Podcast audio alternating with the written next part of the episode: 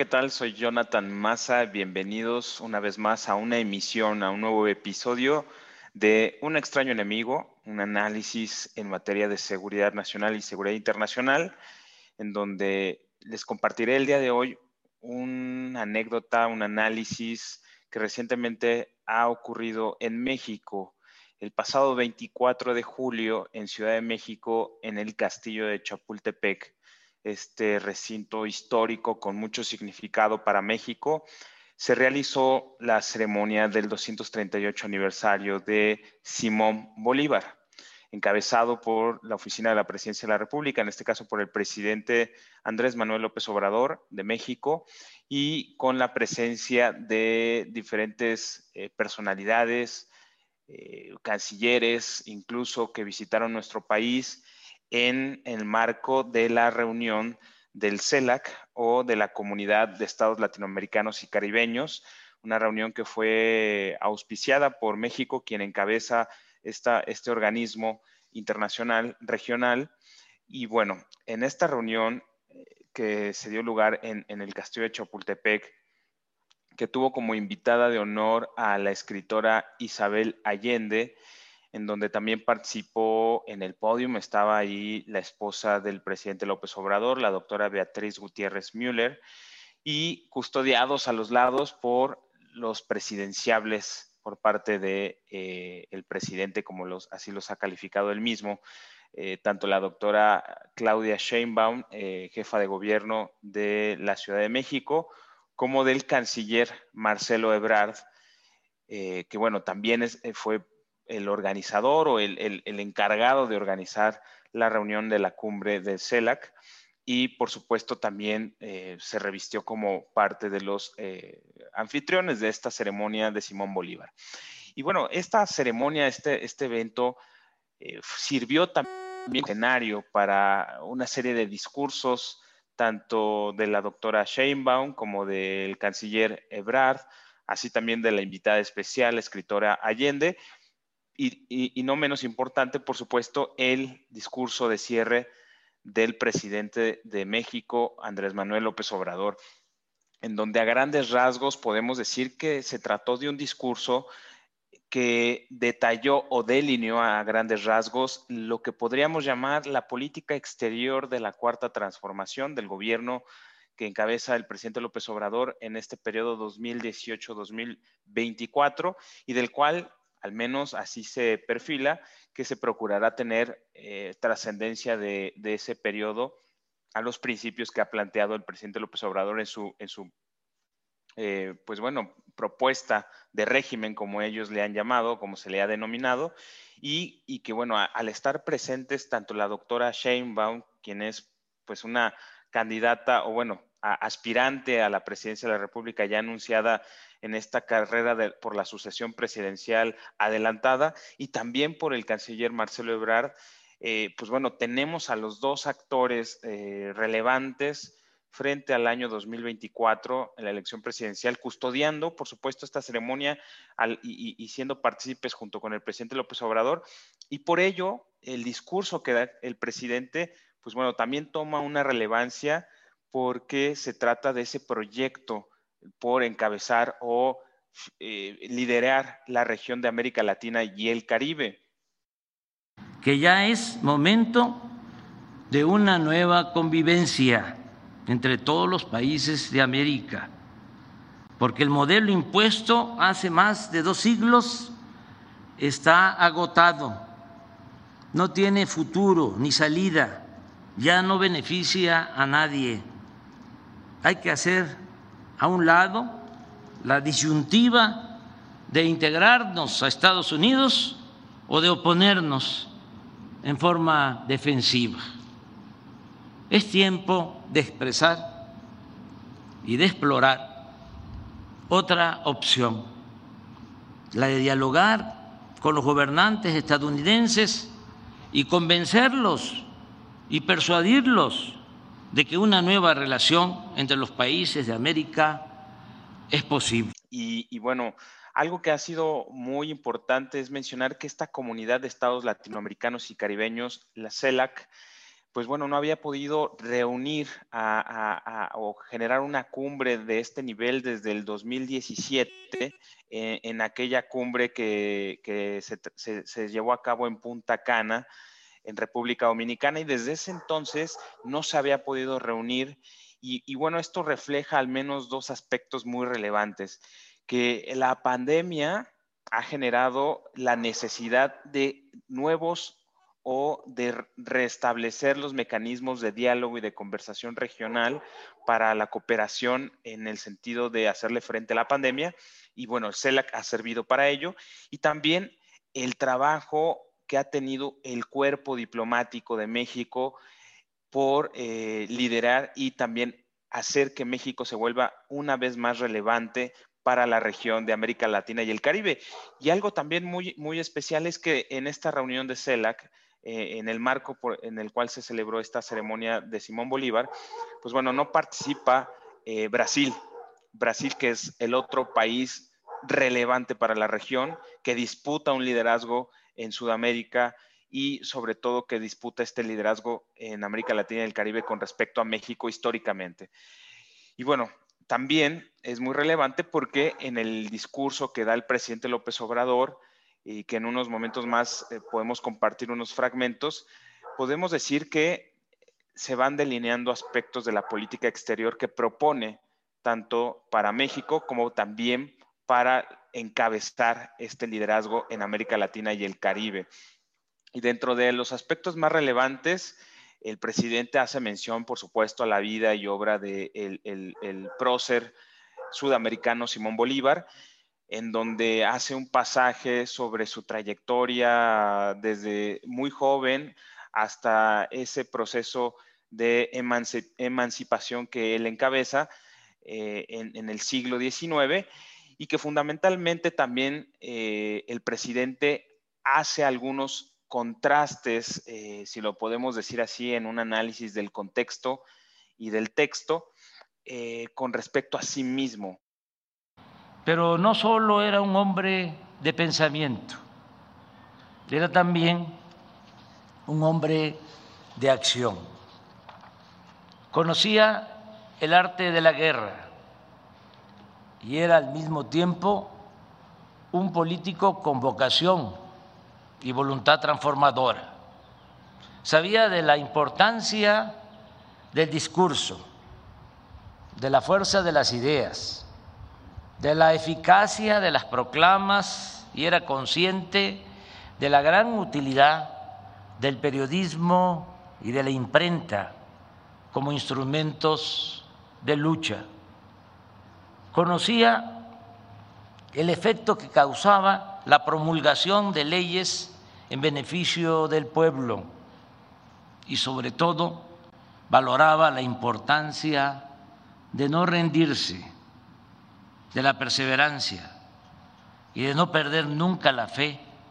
en el triunfo de la causa por la que se lucha en bien de los demás. Yo me atrevería a decir que este análisis que realiza el presidente en algunos fragmentos pareciera que se refiere a sí mismo y se refiere a, circunstancias que él mismo vivirá o vive en su periodo como presidente de la República y también frente al liderazgo que, está pretendiendo encabezar en la región. Entre algunos de los aspectos más relevantes, por supuesto, habla sobre eh, los problemas que atravesó el prócer en su lucha por la independencia de los países de América Latina frente a la corona española, estas imágenes o ejemplos que pone el presidente sobre cómo hacerse cargo de un liderazgo regional. Por otro lado, también de los enfrentamientos que tuvo hacia el interior de sus propias filas y las traiciones. Muy relevante esto porque también habla de un mensaje hacia adentro de sus propias filas eh, eh, políticas y pues también pone de relieve este mensaje ante los dos eh, posibles candidatos presidenciales para el 2024 que le acompañaron en esta ceremonia. Por otro lado, el discurso con un toque nacionalista también y latinoamericanista, por supuesto, que revistió toda esta ceremonia, pues bueno, también maneja un discurso en donde pone de manifiesto a los Estados Unidos de América como un vecino eh, relevante para la región, pero a la que no se puede subordinar América Latina y el Caribe frente a ellos. Y esta confrontación que anuncia en sus discursos, en sus palabras, que no es una confrontación abierta, la plantea como una tercera vía, por así decirlo, frente a eh, la cooperación eh, de, de, incorporación de América Latina hacia América del Norte, en el caso específico de México, como una integración a Norteamérica, la pone como una tercera alternativa frente a ese escenario o a el escenario de confrontación que ha caracterizado a países como Cuba, como Venezuela o como a Nicaragua, que han presentado un frente, un bloque confrontativo frente a Estados Unidos con un discurso sumamente beligerante y el presidente anuncia al menos una tercera vía que eh, conciba entre sus aspectos eh, la experiencia de México en la integración económica y de cooperación, pero con un respeto hacia su soberanía, hacia los principios de no intervención, autodeterminación de los pueblos y solución pacífica de controversias que ha caracterizado a la política exterior mexicana. Entonces, frente a ello, eh, plantea el presidente López Obrador una postura que podríamos denominar conciliatoria frente a dos visiones distintas y extremas de la relación con Estados Unidos. Una en donde se plantea la integración total y otra en donde se plantea una confrontación total. Y frente a ello, pues bueno, cabe resaltar también el toque de este discurso que le da un toque, como decíamos, latinoamericanista, pero también nacionalista, porque es relevante decirlo, en, la ceremonia le acompañaban sus secretarios eh, de defensa, el secretario de la Defensa Nacional, Luis Crescencio Sandoval, el general, y por supuesto el almirante secretario de la Marina, Rafael Ojeda Durán. ¿Y por qué es relevante esto? Porque finalmente, eh, más allá de lo protocolario, en donde le acompañan secretarios de Estado de las Fuerzas Armadas,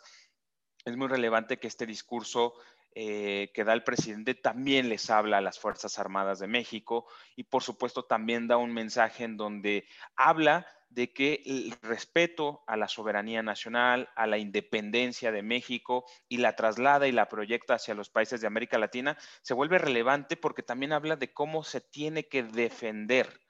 estos principios y cómo se debe defender también esta, esta parte de la soberanía de los pueblos de América Latina y el Caribe. Y que bueno, eh, cabe destacar que las instituciones eh, que per se se dedican a la defensa de una nación, a la preservación de la soberanía y de la integridad territorial de un país, pues son las Fuerzas Armadas. En el caso de México son dos secretarías de Estado, la Secretaría de la Defensa Nacional y la Secretaría de la Marina Armada de México, y que, bueno, tendrán sus particularidades otros países, pero ese mensaje también se vuelve relevante con la presencia y la participación de Fuerzas Armadas. Y con esto, ¿qué queremos también decir o, o qué queremos compartir? Que sin lugar a dudas, eh, el evento es relevante. Habrá quienes lo califican desde un aspecto como un coqueteo abierto, explícito por parte del presidente y de su gobierno hacia el bolivarianismo, es decir, esta corriente que se, que se puso de moda con Hugo Chávez, en el que se ha declarado a la revolución venezolana, en ese caso bolivariana, y que ha pretendido crear un proyecto bolivariano, es decir, latinoamericano. Y por otro lado, también tendremos otras posturas no tan críticas, sino más bien en el sentido de que es una estrategia, también una movida por parte del gobierno de López Obrador en tratar de proyectar liderazgo en la región que eh, sirva o también sea pragmáticamente útil para representar la voz de los países de América Latina y del Caribe frente a eh, escenarios o eh, los, mecanismos de diálogo eh, en la región del continente americano, es decir, en, la región o en el hemisferio americano. Y, es relevante esto porque también menciona en su discurso que una crítica abierta hacia la Organización de los Estados Americanos, la OEA. Es ya inaceptable la política de los últimos dos siglos caracterizada por invasiones, para poner o quitar gobernantes al antojo de la superpotencia. digamos adiós a las imposiciones, las injerencias, las sanciones, las exclusiones y los bloqueos. Apliquemos en cambio los principios de no intervención, autodeterminación de los pueblos y solución pacífica de las controversias. Iniciemos en nuestro continente una relación bajo la premisa de George Washington, según la cual las naciones no deben aprovecharse del infortunio de otros pueblos. Estoy consciente que se trata de un asunto complejo que requiere de una nueva visión política y económica. La propuesta es ni más ni menos que construir algo semejante a la Unión Europea, pero apegado a nuestra historia, a nuestra realidad y a nuestras identidades. En ese espíritu no debe descartarse la sustitución de la OEA por un organismo verdaderamente autónomo, no lacayo de nadie, sino mediador, a petición y aceptación de las partes en conflicto en asuntos de derechos humanos y de democracia. Es una gran tarea para buenos diplomáticos y políticos como los que afortunadamente existen en todos los países de nuestro continente. Y lo más importante, me parece, en este análisis es que el presidente de, México nuevamente juega en el discurso con esta herramienta eh, del uso de las palabras, del discurso político, con un escenario internacional, regional, porque sabe perfectamente que sus palabras tienen eco frente al vecino que tiene México, que son los Estados Unidos de América, y por supuesto también tiene eco con los países del resto de la región de América Latina y el Caribe, pero también tiene eco frente a sus adversarios políticos de la oposición eh, dentro de México y eh, es un mensaje que llega también a sus propias filas y en este sentido, pues plantea escenarios eh, hacia el 2024 muy claros y por supuesto también escenarios de posibles negociaciones con la potencia que son los Estados Unidos de América, nuestro vecino en el norte, en donde también planteará que en el escenario geopolítico, y lo menciona en su discurso, China se convierte hoy en el gran, eh, vamos a decirlo, baluarte de la negociación de los países latinoamericanos frente a Estados Unidos. ¿Por qué lo, menciono? Porque haciendo un, poco de análisis de su discurso, menciona que hoy en día eh, prolifera una opinión negativa en Estados Unidos respecto a China y también plantea datos duros respecto a, a cuánto ha ocupado del mercado internacional China en los últimos 30 años en un crecimiento acelerado en donde le ha ido comiendo eh, mercado a los Estados Unidos, donde le ha ido también comiendo, y no lo dice así abiertamente, pero, pero lo deja entrever, eh, el liderazgo a nivel mundial. Y relevante se vuelve esto porque China tiene una acción muy importante en los países de América Latina, en Argentina, en Ecuador, es decir, ha tenido un papel cada vez más importante y esto se trata también de un juego geopolítico y estratégico. Y al mencionarlo López Obrador en su discurso, en donde menciona que frente a esa realidad que podría ser una amenaza para los Estados Unidos, los mejores aliados para, para, la potencia en el continente americano, pues es México y son los países latinoamericanos unidos en una misma voz y que esto debería de llevar a negociaciones, a un trato mucho más justo, más equitativo, en donde se respete pues bueno, la, autodeterminación, donde no haya injerencias, así lo habla abiertamente el presidente mexicano. Y bueno, pareciera que se vuelve estratégico el discurso eh, en el uso de, China frente a, las negociaciones que pueda hacer México y los países de América Latina con respecto a los Estados Unidos. Y bueno, un poco, un poco al respecto, eh, podemos mencionar esto, que se vuelve muy importante analizarlo. Y por supuesto, en este podcast, en este episodio, no queríamos desaprovechar el espacio para comentarlo y pues esperemos que próximamente también podamos invitar a, algún especialista, algún analista que pueda comentarlo con nosotros en esta serie de conversaciones que tenemos a través del Institute for Democracy and Innovation en las Lighting Talk Series. Y pues bueno, los esperamos en una próxima emisión. Yo soy Jonathan Massa y estamos sintonizándonos. Hasta pronto.